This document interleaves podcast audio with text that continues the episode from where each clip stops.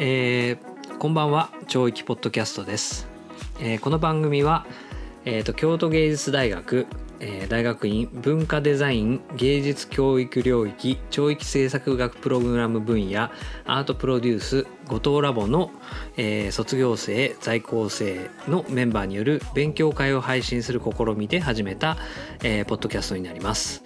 えーアートに触れるようにアートを見るようにアートを作るように、えー思考を飛躍させながら、えートークをしていけたらなと思っています僕は一期生で卒業生の北ですよろしくお願いします私は卒業生で2期生の西本です。よろしくお願いします。はい、在学生の辻口です。よろしくお願いします。よろしくお願いしますお願いします。お願いします。お願いします西本さんそろそはいろあれですよね、ですよね。はい。うん旅スリランカもが近づいてきて。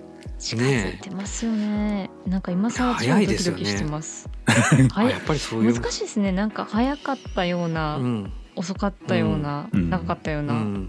なんかえーなんか肌から見てると早いけどな、早いですね。なんかうん。個人的に早は、なんかあの南伊豆でそのスリランカ行きの連絡を受け取ったんですけど、うんそうだそうあの、うん。そうスリランカ行きの連絡を受け取った時の出来事があまりにも衝撃的すぎてなんかすごい本当に遠い日の思い出なんですよ。も あうすごいそのあなるほどね。なんかうん10月ぐらいに受け取ったその日が、うん。でなんか逆にそのそっか時は1年前、はい。そっか。出発の1年前とかになる出発が1年ぐらいもうや本当にちょうど1年ぐらいになるんですけどうん1年か長かったなみたいな、うん。あそういうもんなんだね。なんかそんな感覚ですね。本当に今でももうすでにちょっとなんか昔の思い出感があって。うん。うん、確かに伊豆伊豆のうん。話はなんかすごい昔な気がする、ううんん。うん、なんか宿がなかったとか、うん。あのノートを読みながら大丈夫か西本さんって思いながら。宿なくして泣きながら暗い道をトランクがあのガラガラガラガラってやりながら泣きながら宿に向かう、そうそんなこと起きるんだとかって思いながらあのノートを見てたけど、うん。それはすっごい昔な感じがするけど、うんなんかスリランカ行くよって言っていつ行くんだっけって言って秋ですって言ってから、うん。ああ随分先だねって思ってたのは、うん。うん。うん。うん。もうあれ？と思ってうん。うんそれはねすごい早いなと思う、いやー楽しみっちゃ楽しみだけどね。今更急にドキドキしてますよね本当に。ん。なんか受け取った時は本当に1年後って言われてうん。分かんなかったんですよその感覚が。うんうん。でも分かんなすぎて本当にだから伊豆のすごいキラキラした海を走りながらうんむちゃくちゃモヤモヤしながらチャリンコをわーってうん。なんか 走るみたいななんかそういう謎の青春感を感じてたけど、うん。うんああそんな時もありましたねって思いながら今はその新払い後のそっ単語カードを毎日めくる日々が続いてます。なるほど。だってあれからさだって展覧会はやりう。うんん、6軒も行きうん。結構あちこち行ってるしねそして展覧会も見に行ったりとかしてるし、う。うん。ん。結構いろいろだよね。えあのさスパイラルで展覧会やったのはそれよりも前後？前ですね。5月なんで、あ前か。うんはい。そっかそっか。そっかスパイラル行って伊豆行ってで文京区のアプロイドで展覧会やって。そうですね、うんはい。うーんそっかそっか。うん。で伊豆であ違う六伊軒豆伊豆はだから去年か。うん？そっか？山梨で。そうはい山梨このその後山ですね梨が言えないっていうね。うん 普段山科が近いので山科ばっかり言あってるから山山梨って言えないんですよ。なるほどね。山科って言おうとしたら山梨って言っちゃったり山梨って言いたくてもうん山なるほどね科って言っちゃったりするんですよ。なるほどね。うん。面白いね。あで今度長野なんですか？今度長野にちょっとだけいます。ああ、そうなんですね。はーいちょっとだけなるほど、なるほど。長野それはそれは準備でってことなんですよね？はい準備ではい。うん。ちょっぴり。いやうすごいん。楽しい長野いや面白いですね。楽しいのかな。いやーそうですね。はい。はい。いや楽しみです。うん。ドキドキです。はい。はい。さんもあれですよね。じゃあバーゼルん？に俺？行かれてて。そう。あそうだそうだ。うん。行ってきたんですよね。そうバーゼルに。1週間うん。そう行ってきましたね。バーゼルねめっちゃいいのよ。3年ぶり？3年半ぶりですね。うん。3年半ぶりはい3回目。うん。3回目のバーゼルでバゼルにギャラリーがあってうん。そこに作品を預けてるので展覧会をそこでやってくれて、なるほど。まあ、ググループ展なんですけどね今回は。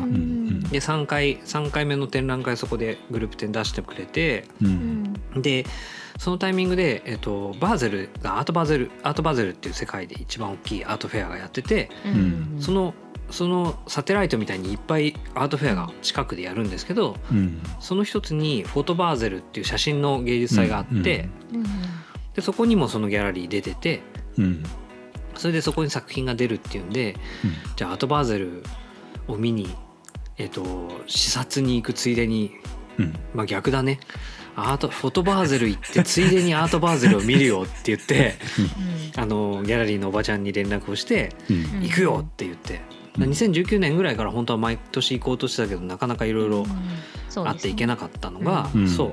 それが今年ようやく行けたんで。いやすごい良かったですよ。えっとねいいですね。でかかった。アートバゼル香港もアートバゼル香港も行ったりとか、はい。うん台湾、台北団体行って台北のアートフェア行ったりとか、うん。うんうんあとこの去年は9月にはフリーズソウルって見てきたけど、はいうん。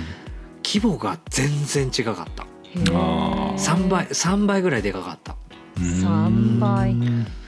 あとねつ規模がでかいから、うん。うん。要はお客さんの質も多分すごくいいんだよね。なんかアメリカのうんコレクターばっかり来るって言ってって言ってたけどううん。んなんかねやっぱり作品の質も圧倒的に高い。うん。だからね全然飛ばして見れないから時間がかかるかかる、なるほどなるほど。ねうん、丸々2日間かかりましたからね全部ブース分回るのに、ううん。ん。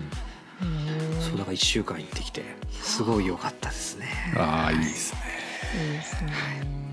良かったですじゃあそろそろあれですね今日のはい。テーマはリアリティについてっていうのでまあずっとここのところ、そうですね。ずっとここのところその、えっ、とアナアナーキーをやったりとかその前つながるということとかやってきて、うん。多分リアリティとか、まあ、解像度の話とかをずっとここ2回ぐらい続けて出てきてるから多分その辺からあのつながっていく話になるんじゃないかなとかって思いながら、まあ、うん。うんリアリティっていうものについて、まあ、少しうん。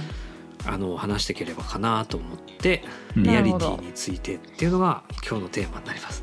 まあ抽象度高いですけれども、高めだな。はい。うん、まあ何をもってリアリティっていうのかもあるだろうし、ううん。んまあリアリティっていうものがその自分の研究だったり問題意識だったり注意その興味の分野にどう関わってくるのかっていうところも当然あるでしょうしっていうところはあるかなと思いますけれども、うん。うんそうですね。そうだな。今日はこ西本さんから聞くかな。うん どうしよう。そういう取り方なんか新しい。な、はい、はい、ちなみに西本さんはリアリティっていうとどういう感じのあれですか？そうですね。なんか最初にそのなんかポッドキャストのテーマとして今度リアリティについて喋ろうよみたいな話になった時に、うん。最初思ったのは、うん。なんか私ってそのまあ農作業してたりとかむちゃくちゃ田舎に住んでたこともあってかなりその、まあ大地とか地球みたいなことに関するリアリティに触れながら生活してたじゃないですか。ううん。んでなんかすごいそれ自体はむちゃくちゃ良かったなって思ってるうんですけど、うん。うん。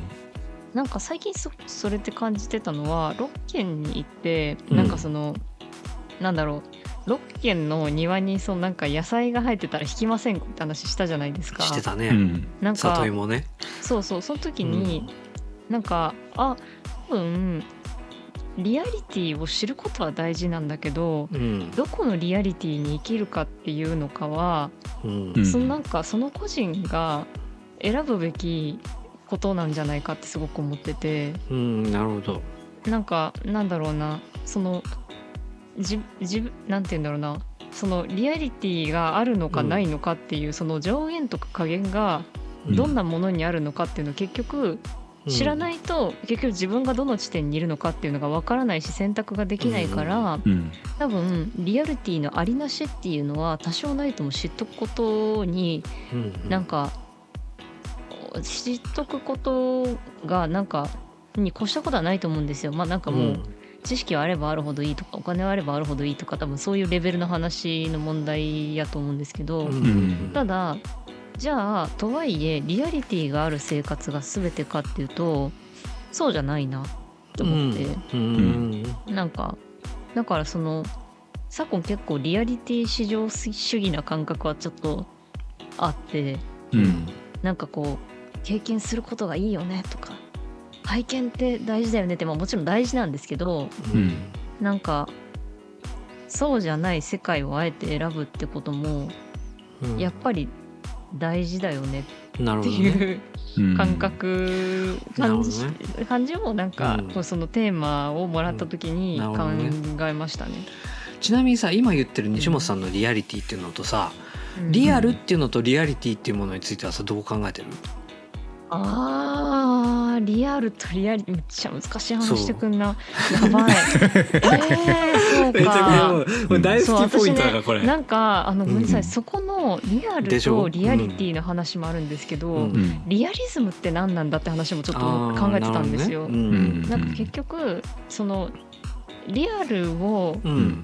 求めることと、うん。これあれですよ。あ本当に私がポってなんか疑問に思ったことなんでなんうかすごいバカなことみたいなこと言ってるのかもしれないけれど、うん。なんかリアルを求めることとうん。なんかその絵画とか写真でいうリアリズムを求めるみたいなことって、うん。何の関係性があるんだろう？何か関係があるのかなってすごいふんわりとうん思って、なるほどね。面白いね。なんかそれってもしかしたらそのなんかこうなんだろうアートみたいになんかその昨今のアートの中歴史で言ったらリアリズムみたいなものからどんどん抽象化してって、コンテンポラリーアートみたいなのが生まれましたみたいな右上がり右肩上がりみたいな感じで語られがちだけど、うん多分こういうのって多分その、まあ流行りみたいなものも多少あると思ってて、ん回ってると思うんですよ。だから、抽象化する時もあればまたリアリズムみたいなの戻ってきて、でまたこう抽象化してみたいなこうなんかうんぐるぐるサイクルとして回ってるような感覚があるから、それはそうだろうね。具体と抽象は行き来してるんだよね。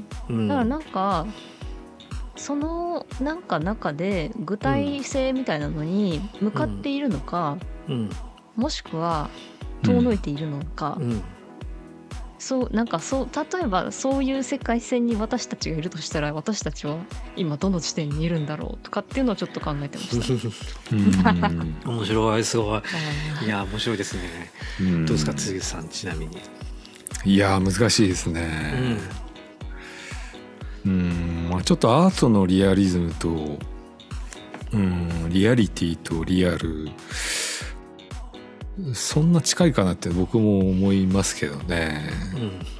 うん。うん。うん。なんかうん。ちょっと、うん、生活としてのうん。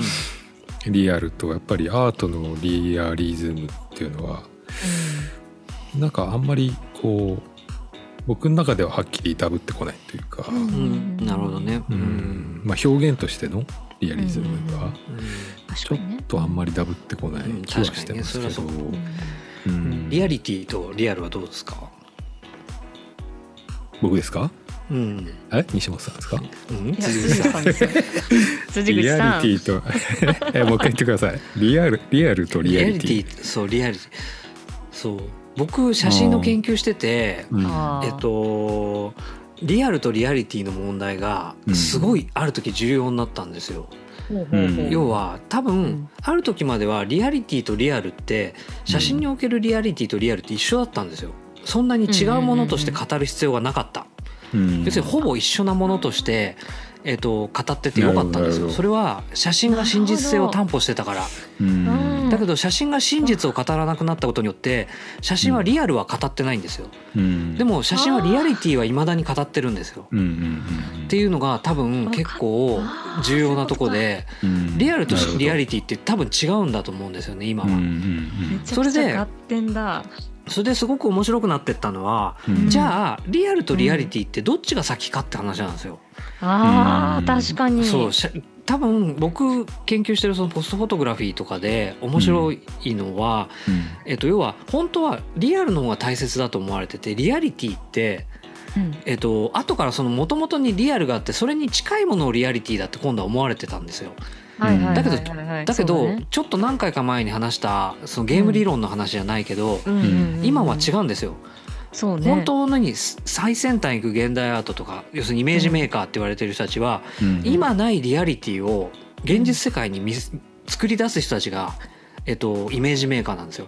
要は、うんうんイメージが先に先行するんですよ。うん。要するにリアリティの方が先行してそのそのリアリティに対して世界が追いついてくるんですよ現実が。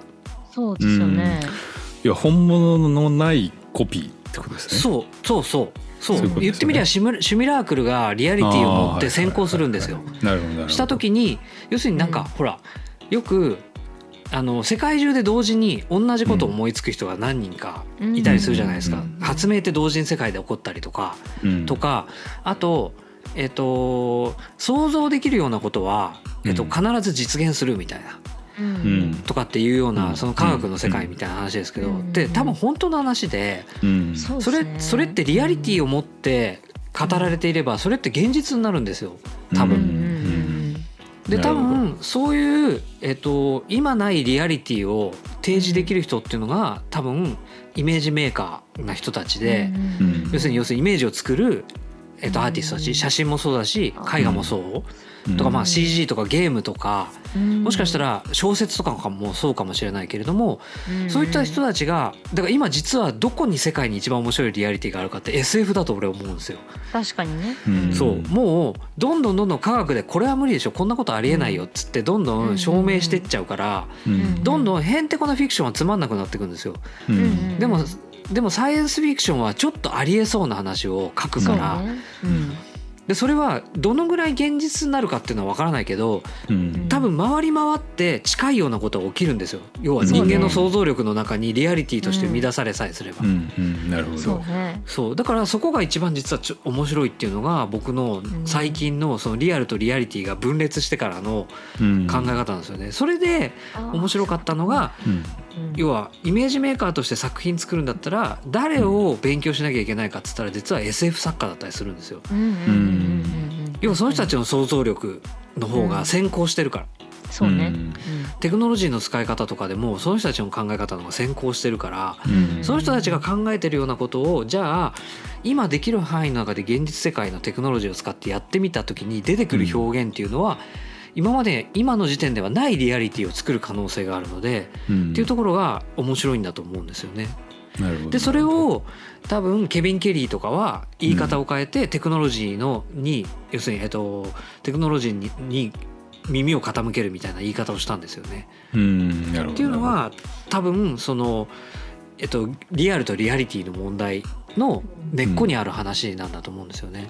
うんなるほどなるほどうん、だからその辺が多分写真をやっててリアルとリアリティを切り離せない人っていうのはいつまでもその写真の真実性みたいなことにとらわれてしまって写真がアップデートしていかないんですよね、なるほどね。うん、そこが結構今は一番面白いとこかなリアルとリアリティっていうと。なるほどなるほど。あーなんかめっちゃピーンときてすごい急に面白くなってきた。面白いでしょ、うん。そうリアリティって面白いのよ、うんだからリアリティを作れるっていうのはだから言ってしまえばフィクションかもしれないし嘘かもしれないし夢見がちな話かもしれないけどそこにリアリティがあるってことは要はそれが真実になる可能性があるってことなんですよね。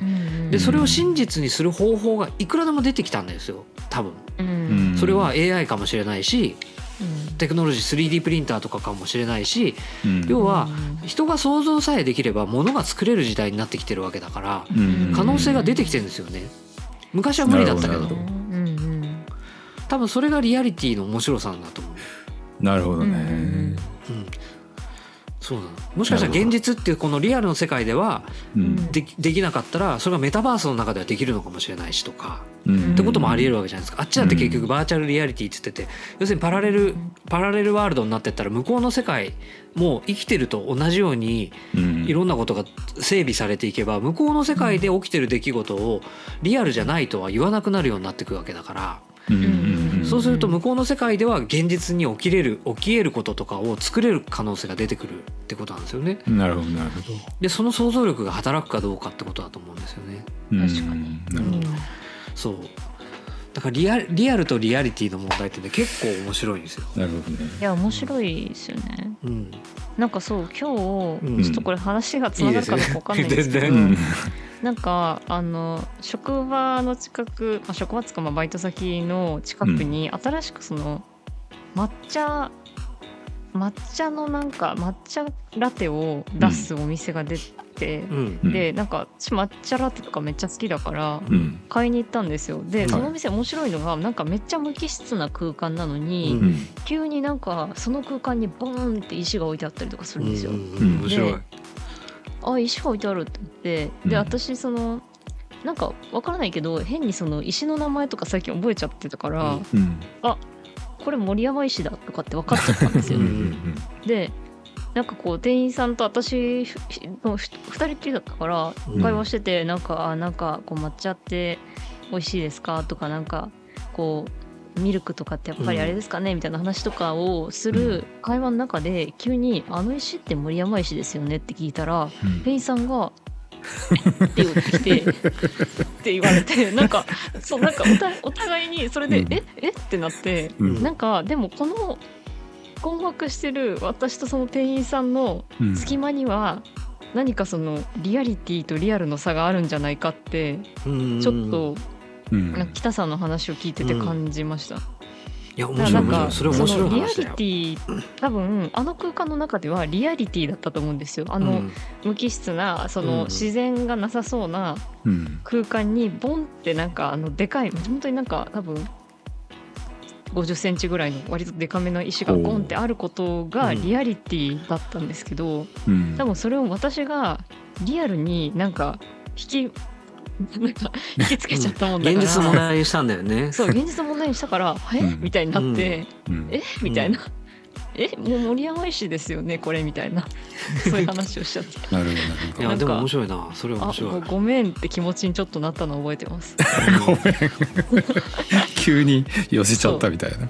でも多分そのほら店員さんにしてみればさ石の名前はい。石があることは分かってるけどうん。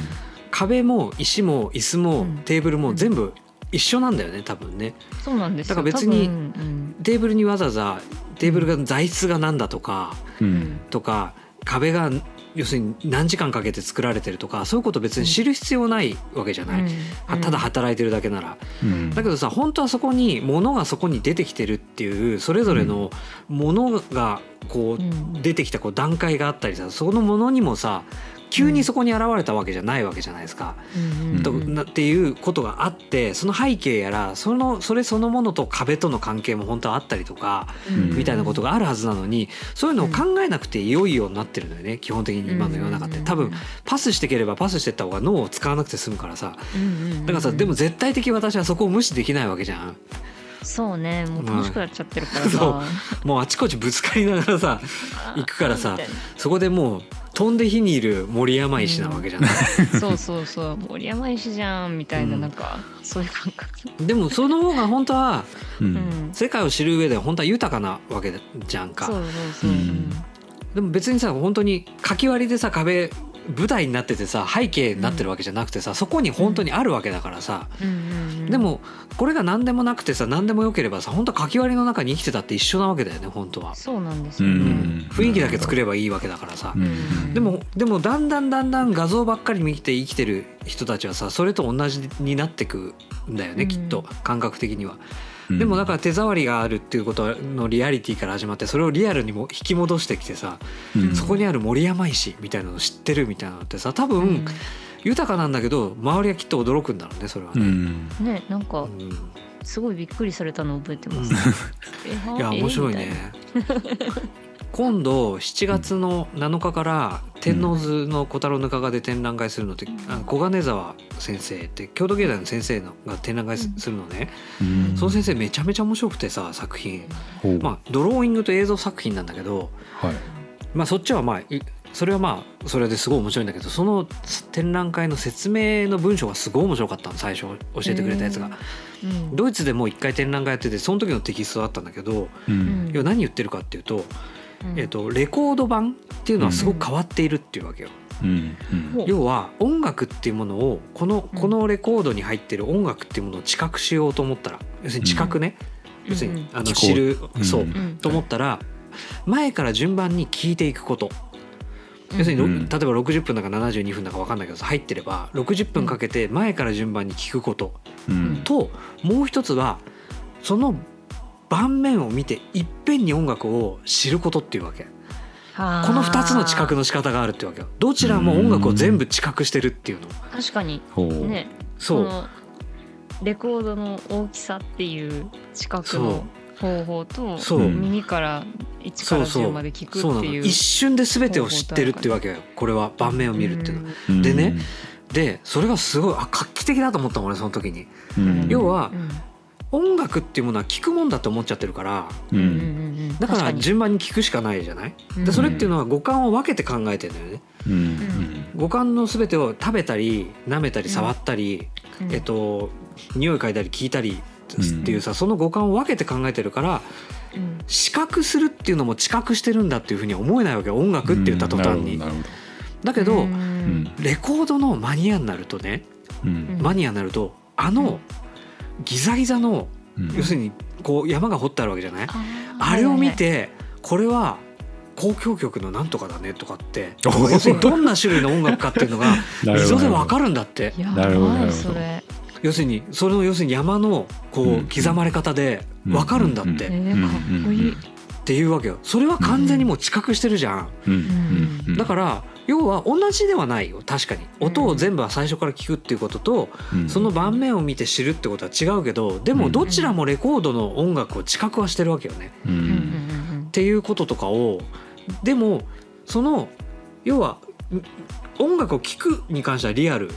要するに、えっとまあ、メディアを通してるからリアリティなんだと思うけどさそこうん。実際演奏したやつを通してって。うん。でも本当はこれだってそこから音楽が想像できたらリアリティは生まれてるわけだよね。うん。どんな曲かわからない、もしかしたらタイトルとさ NHK 交響楽団誰々っつってさうん。こうやって見たらさいや思ったより速いテンポで 演奏してるねこれはみたいなこととかがさ分かるかもしれないわけでしょ。でも想像力の中では音が鳴るわけよ、うんうん要するにマニアックになってくると。うん。ってことはその人にとってはリアリティのある世界なわけよね。うん。その盤面で全てを知るっていうのは。ううん。んでもそうすると60分はいらないわけよ。確かに。見れば大体さあそのこういう感じだねっていうのはつかめちゃうわけ。ーなるほどなるほど。これってうん。要は抜け落ちてるんだよねその知覚その知覚の仕方が俺らからは、うんうん。はいはいはいはい確かにでもそれもそれもリアリティを生む知覚の方法なわけよ。なるほどね。うん。面白いですね。それってすごいことだなって思ったわけ。いやすごいっすよね、うん。うんなんかねこう考えるとリアリティのあり方ってすごい全然いろいろあるぞとかって思いやめってっちゃあるよ、うん。そう。だってそう多分全ての経験においてリアリティのうん。元が生まれてるってことじゃないですか。そうそうそうそうそう、うん。そういうことそういうこと。いやすごいですよね。そうなのよ。そうなの。すごい面白いと思って、なんかそれはね結構画期的だったよ。画期的だで展覧会まあ面白いんだけどね。またそれと同じことをうん。自分のドローイングでやってみせるんだけど、ほう。その部分部分と全体っていうものとうん。要するに前から順番に見ていくっていうのといっぺんにものが見れるっていうものの2つの問題を1つで見せてみせるっていう、そういう作品になってるんだけどすね。すごい面白い。いへえあやねーそれがね結構、か確かになうん、すごいことすごいこと言ってると思って。ううん。んこれはすごいこと言ってる。鱗ですよね。でしょ？確かに、うん。あ確かに聞いてはいないよね。聞聞いいてはないけどさ聞いてはいないけど音楽を知覚してるって言われればさ見えちゃってるわけだよね本当は。うん。理解できないだけで。うん。それを分析する能力がないだけの話であっうん。て知覚はしてるのよね。ってことじゃない？これってだからリアリティが伴わないだけなんだよね。うん。それを分析する能力がないだけの話であってさ。うん。うんそう。これはすごいなと思って。